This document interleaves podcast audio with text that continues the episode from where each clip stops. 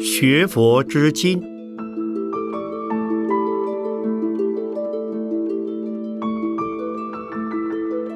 圣严法师著。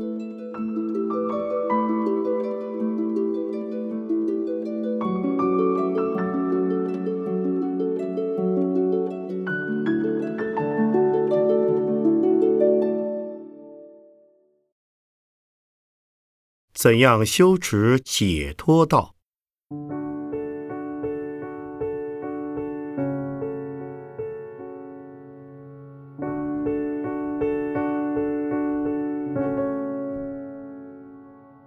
解脱的原则是性空，解脱的目的是无我。至于要真正的实际正验解脱的境界，那绝不是单凭纸上谈兵、说说道理就能办到的。因为理论是一回事，实证又是一回事。正像一部历史，虽然记载着古代的事物状况，但这历史记载的本身，绝不等于古代的事物状况。又比如“美国”这个名词，是指。美国那个国家，但是“美国”这个名词，绝不就是美国那个国家。所以，讲说解脱是不太难的，要实证解脱就很困难了。因此，尽管多数的人把大道理讲得滔滔如流，若他们的身心行为，只是另外的一副面目，这就只是贩卖知识的理论，而没有得到实际的正业和由实践而来的心得或功效。那么，佛教的解脱方法应该怎样正业呢？佛教把实践解脱道的方法。称为修持，也绝对重视修持。如果不做修持的功夫，便不能实证解脱的境界。若不实证解脱的境界，终究沦在生死境界，而不能自主于生死。不能自主于生死的人，纵然学佛，纵然出家。纵然自以为是行了菩萨道，那也仅是种些解脱的种子，等待未来的成熟。现前的身份毕竟还是凡夫，既是凡夫，就不是真正的菩萨。虽行菩萨道，也属人天业。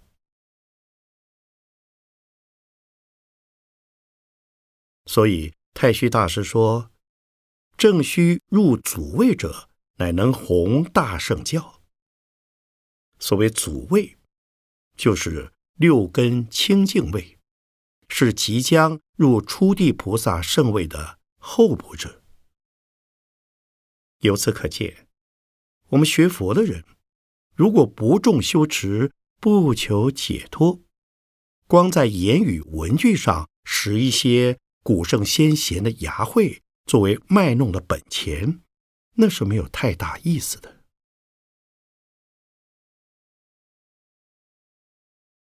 说到修持解脱道的方法，则不胜枚举。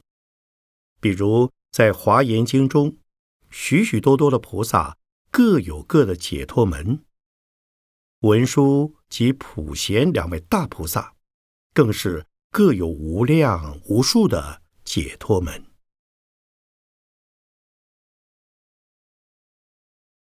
不过，解脱道的修持有一个最大的原则，那就是戒定慧的三大门径。从这三大门径就可以进入不受生死束缚的解脱境界，所以称为三无漏学。漏是烦恼生死。是解脱大船的漏水之洞。现在就让我们介绍三无漏学的修持。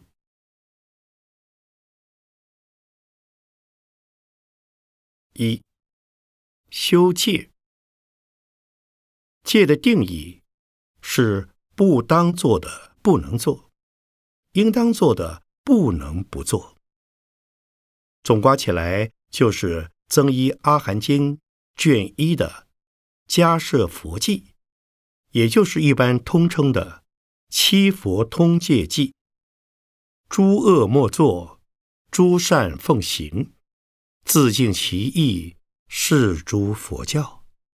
这是过去世中离现在最近的七尊佛陀对于弟子们所通用的戒律。我们如果确实做到了这样的要求，便是一位标准的清净佛子。事实上，这在三岁的儿童都说得上口，但在八十岁的老翁也不容易行得贴切。简单之中蕴有严格的要求，哪一个凡夫能够完全做到呢？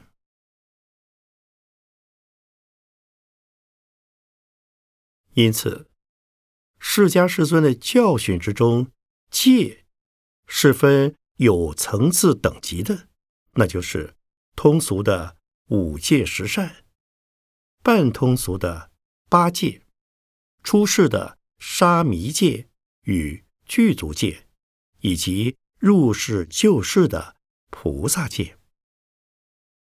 这些戒的内容，本文限于篇幅，不能广为介绍。如有兴趣，可以另看拙著《戒律学纲要》一书。在此，只能介绍通俗的五戒十善。事实上，五戒十善是一切戒的基础。能把五戒十善持好了，其他的戒也就容易持了。所谓五戒十善。五戒就在十善之中，明白了十善，也就明白了五戒。十善的内容分为三类：一、深业类有三种，不杀生、不偷盗、不邪淫；二、口业类有四种，不两舌挑拨、不恶言谩骂。不淫词艳语，不散乱杂话。三意业类有三种：不贪欲，不嗔恚，不邪见。把十善修好，就称为三业清净。如果身口意的三种行为不能导入正轨，不能保持清净。那不要说修持解脱，就连一个基本的人格也是有缺陷的。所以佛教的修持法门是以持戒为一切法门的基础。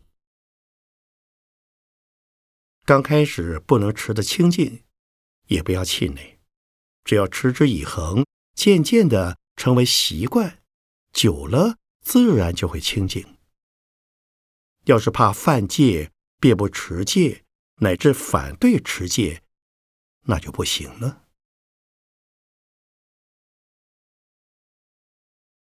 在十善之中，意业类配饮酒戒；前面的身口两类配杀盗淫妄的前四戒，便是五戒的范围。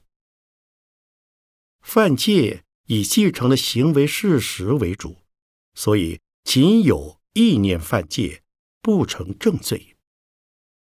但在十善之中，却以意业的主宰力最强，所以佛教的持戒精神重在内心的发意，不重肉体的贞操。比如遭人强奸而不受淫乐，便不成犯戒。特别是。邪见一项，那是十善的罪魁祸首。所谓邪见，就是不信善恶因果。如果不信因果的人，他是不能学佛的。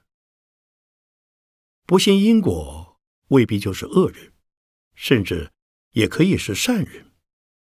但是最大的恶人定是不信因果的。不信因果，就不会考虑到未来的业报问题。业报问题虽属于功利的庸俗的范围，但那却是存在的，并有抑制罪恶作用及鼓励行善作用的。既然否定了业报的观念，巨奸大恶也就可以为所欲为了。所以，唯有深信因果的人，才能把戒持得清净。才能把心摆得平稳。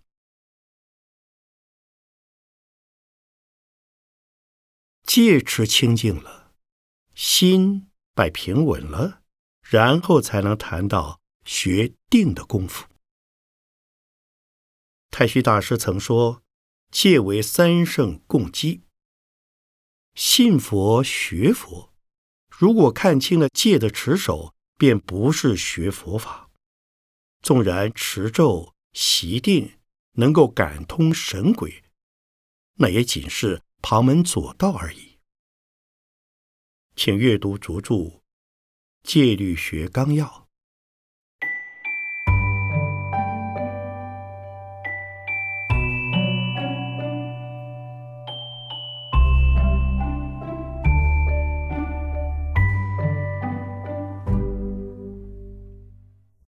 二，修定，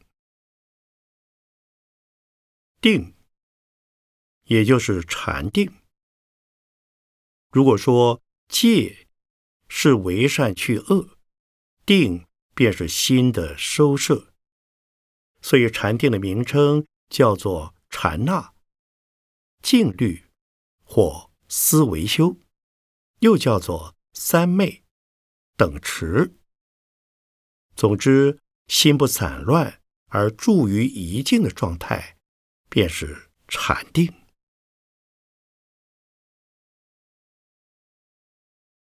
定的修持可以说是一切宗教所共通的要求。要想在身心方面得到宗教的显著受用，唯有修习禅定是最好的方法。印度的各派宗教，佛教称他们为外道，都有禅定的经验。据佛经的记载，印度有很多外道，最高的定境能到无色界的四空处定。在中国，太虚大师则说，中国书上指老子时有此境。在西洋的基督教徒，虽然没有打坐的方法，但在他们的祈祷之中，往往能够得到神秘经验，那也算是禅定的一种。所以也有人说，佛教徒离开禅定，或者基督徒离开祈祷，就不能得到宗教的实意。这虽未必是绝对的真理。但也不是没有道理的说法。由此可见，禅定对于宗教价值的重要性。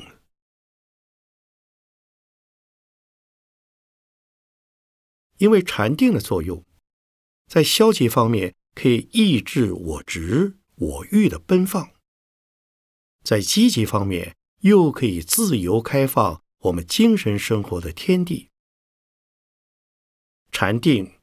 既是散心的收摄，所以能够防止物欲的泛滥，乃至排除了欲念而进入无欲的状态。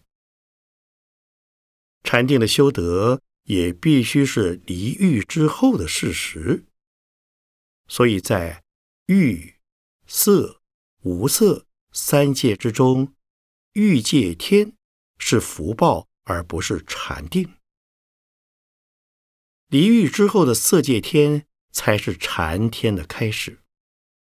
因此，要想证得无我，首先要离欲。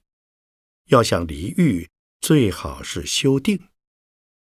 禅定既可离欲，离欲之后的精神领域，自然是一种自由的领域。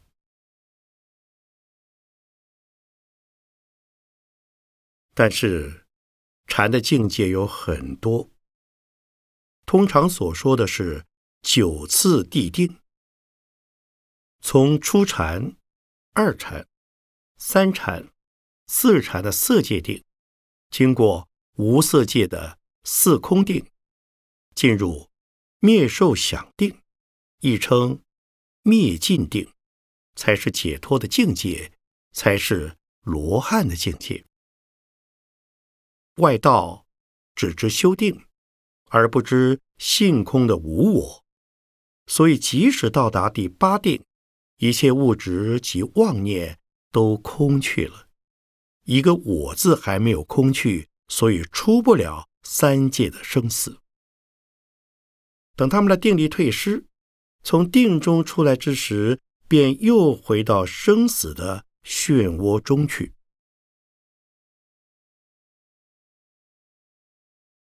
修禅定不是简单的事。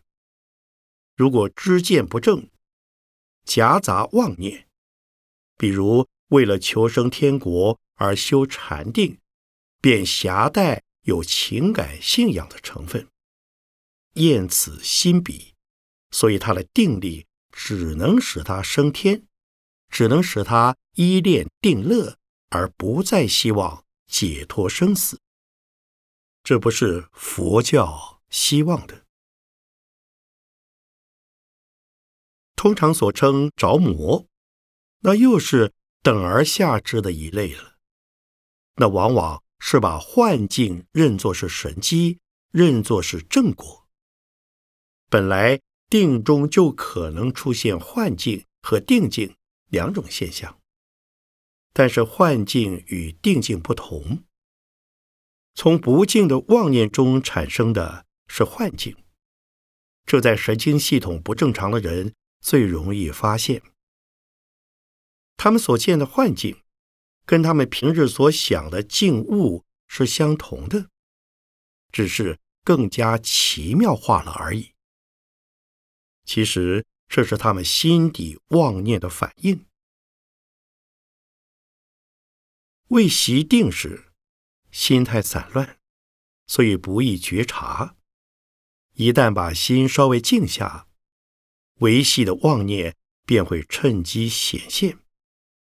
这在缺少反省力的心态之下，就会以为那是一种神机，这是很危险的。如果得不到正确的指导和矫正，极容易成为神经错乱的精神病患者了。那是很不幸的。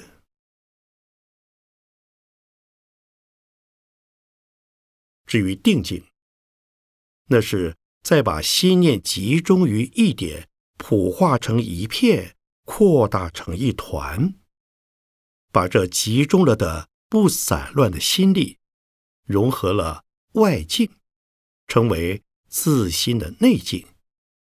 随着定力的深浅。能把心力扩大开去，感应开去，其中所得的经验便是定境。神通是定力的划线，感应力的作用。但是定境是不容许分别的，只能体会而不能名状，即使说出来，那也变了样的，否则。那便是幻境了。如果定境而有现象的作用，那已是由定力所生的神通了。修定的方法很多，如果归纳起来，不外是止观的修习与协调。止是心的着落、安定。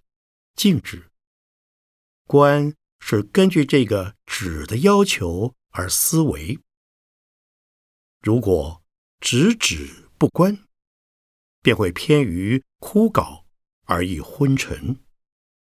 如果只观不止，便会偏于分别而起散心。所以要主张止观均等，才能产生禅的活用，才能进入定的境遇。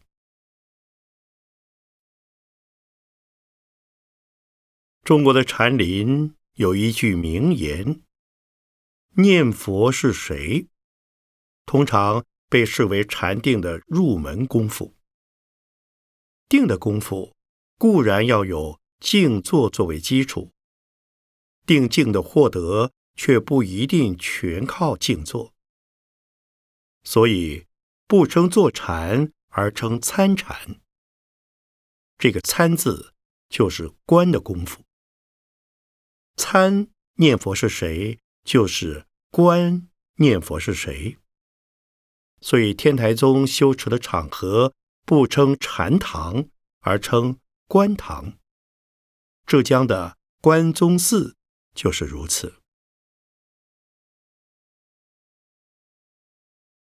念佛是用心念的，用谁的心呢？我念佛，当然是我的心在念。最要紧的关头就在这个“我”字上面。从我字上面一针见血的戳下去，问：我在哪里呢？肉体四肢是我，五脏六腑是我，呼吸是我，精神是我。找找看，我的本体究竟在哪里？找到最后，终究是了不可得。我既找不到了，妄心也就静止下来。一到心止的时候，便得身心清安，离开定境就不太远了。但是，一般的心止未必就是入定。要是功夫不到家，散乱的分别心一止下来，就会渐渐的入于昏沉状态。那不是定，而是哭，而是闷。定不是昏沉，定是精勤不懈的保持着一片空明朗澈的心境。因此，止了之后，如觉昏沉来临，马上再起关照思维，念佛是谁？这样连续下去。功夫纯熟了，自然会引入定心的。还有一个公案，中国禅宗的六祖慧能大师，他教慧明参禅，是用这样的指示：不思善，不思恶，正欲抹时，哪个是明上座本来面目？也就是说，当你正在不思善也不思恶的心境之时，那个就是自信本体的显现。试问，我们离开了善恶的一切心念思维，不就是一片空明朗澈的定境吗？那也正是一种无我境界的显现。所以。禅宗教人参禅，还有一句名训，那就是“离心意事而参，不依心体，不借意思，不用事变。”正在此时，哪能还存有什么事物在我们的脑中呢？这些都是顿悟的方法，是直下指归的方法。比起指观均等的方法，有更直接的一层，也更高深的一层。这在普通的人在短时间内恐怕是用不上力的，所以用指观的方法还是比较安全的。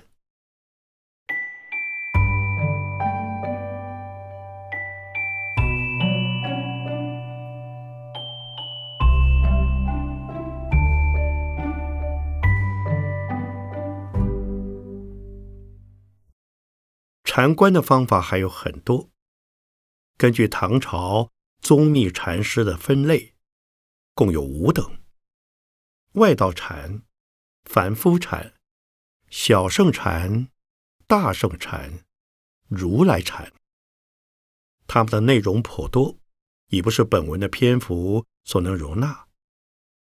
大致上说，中国的禅宗修的是如来禅，那是一种将定的功夫活现并融合在实际生活中的禅定。所以经中说：“如来常在定，无有不定时。”中国的禅师则说：“饥来吃饭，困来眠，都是禅定的表现。”这使得枯坐守寂的小圣禅全部活了起来。但这也有流弊，因为如来禅虽能与实际生活打成一片，若非上上根基的人，那就用不上力。试问，能有几人做得到心常在定的？定是收摄散心。不受外境的鼓动，便是定。谁能如此了？见色、闻香、听声，乃至触脑等等，能够毫不动心吗？这是很难的修养功夫。如果仅在口头拨弄几则禅宗的公案，焉能算是修禅？所以。安全的修订方法还是从静坐及止观方面着手。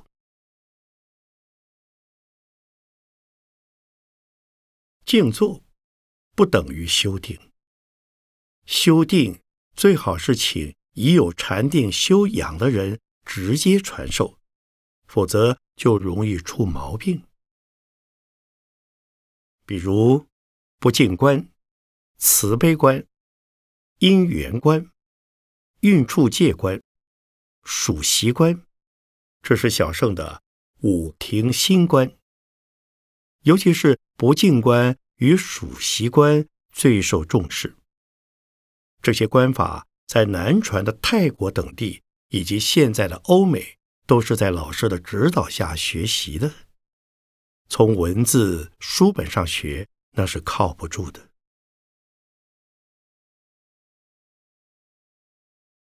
但是，修定的人最好先由静坐着手。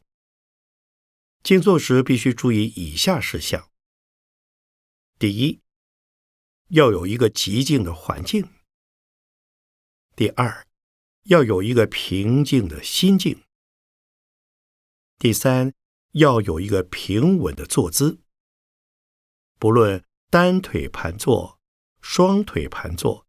或交叉盘坐都可以，主要的是平衡身体的重心，保持着不倒的坐姿。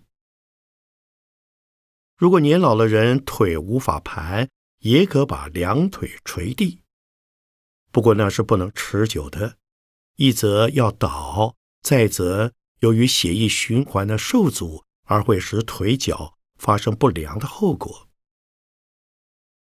还有。两眼的视线最好要集中在坐前的二三指处之一点，不注意它，也不放弃它，否则不入昏沉便会散心。眼睛如觉不适，也可暂时闭上后再围起。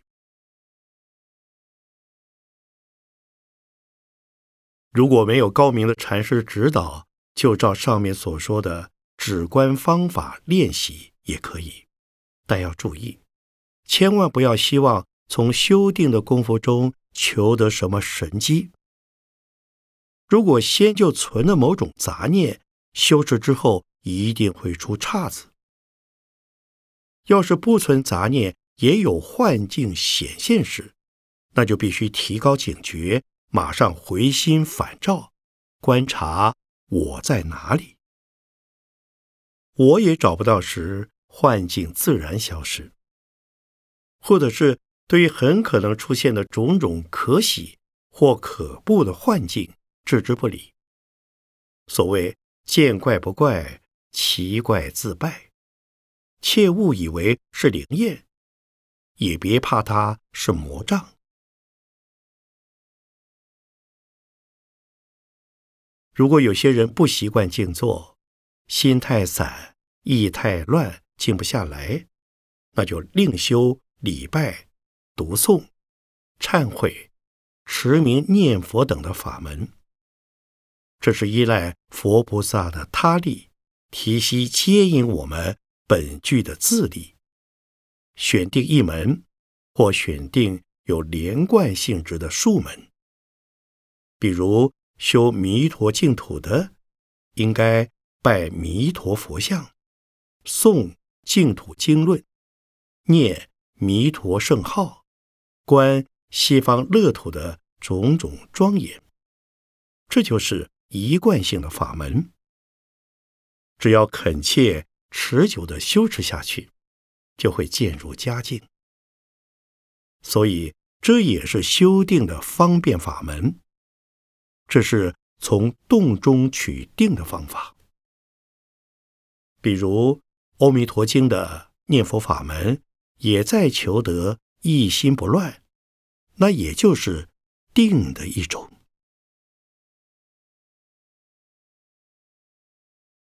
修持最要紧的是信心、静心、决心、恒心、死心塌地的信、虔诚归命的敬、勇往直前的行、持久不懈的修。不要三心二意，不要急求速效。每日定时定数的修持下去，平心静气的修持下去，必然会有成效的。即使久修不厌，那是功夫不纯，不是佛法不灵。在此，我想顺便一提：时下一般寺院的课诵，往往只顾形式唱念，而不顾。内心修养与陶冶的修持法，实在是亟待纠正的。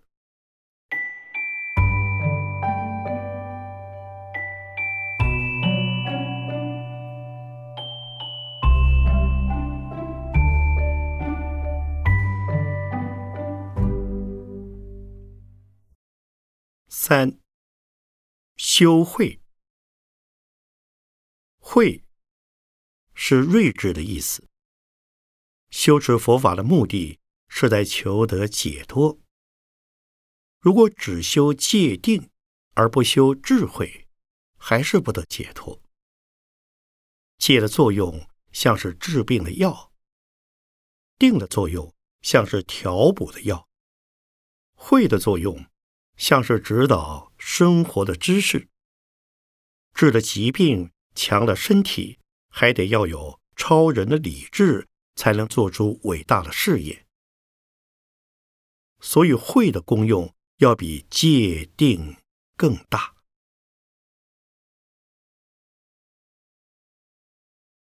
至于慧的产生，也与戒定有关。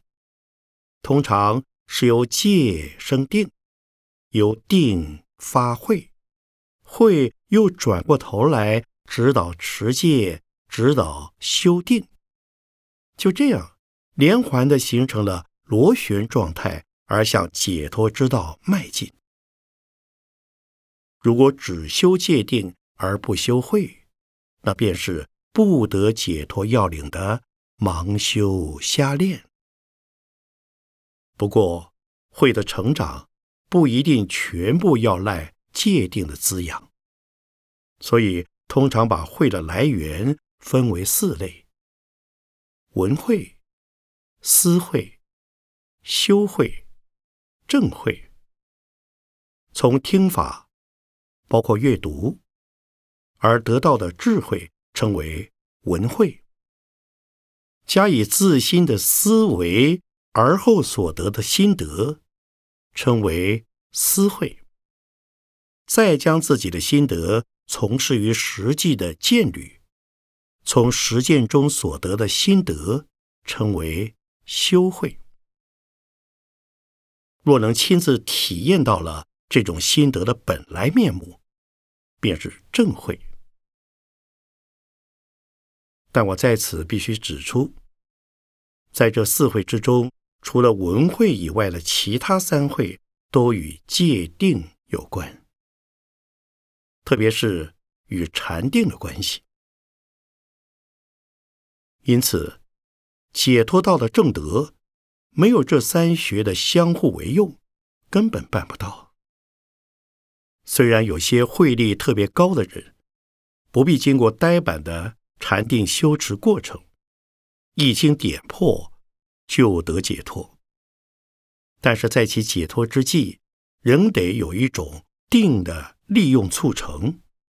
不过那是非常快速的，所以称为。电光预定。由此可见，我们也不必批评不修禅定的人就等于没有修持。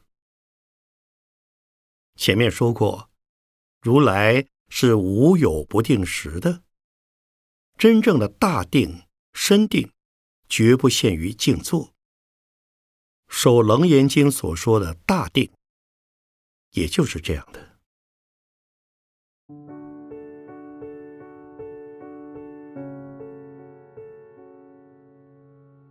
我们中国向来有一种几乎是根深蒂固的观念，以为修持办道是出家人的事，布施供养是在家人的事。其实佛法不是出家人所专利的，佛法是属于一切人的。修持不是秘密的事，出家人固然要修持。在家人也是要修持，出家人固然要教在家人布施供养，更要指导在家人来如法修持。信佛而不亲自修持，便得不到信佛的确切受用。佛法如不让大家来普遍的实践，也就收不到。画室的理想效果。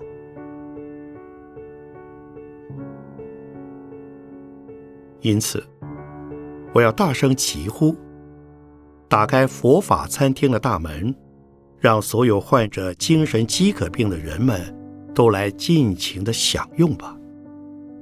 因为佛法不仅是用来点缀寺院的，佛法更是为了疏解众生的饥渴。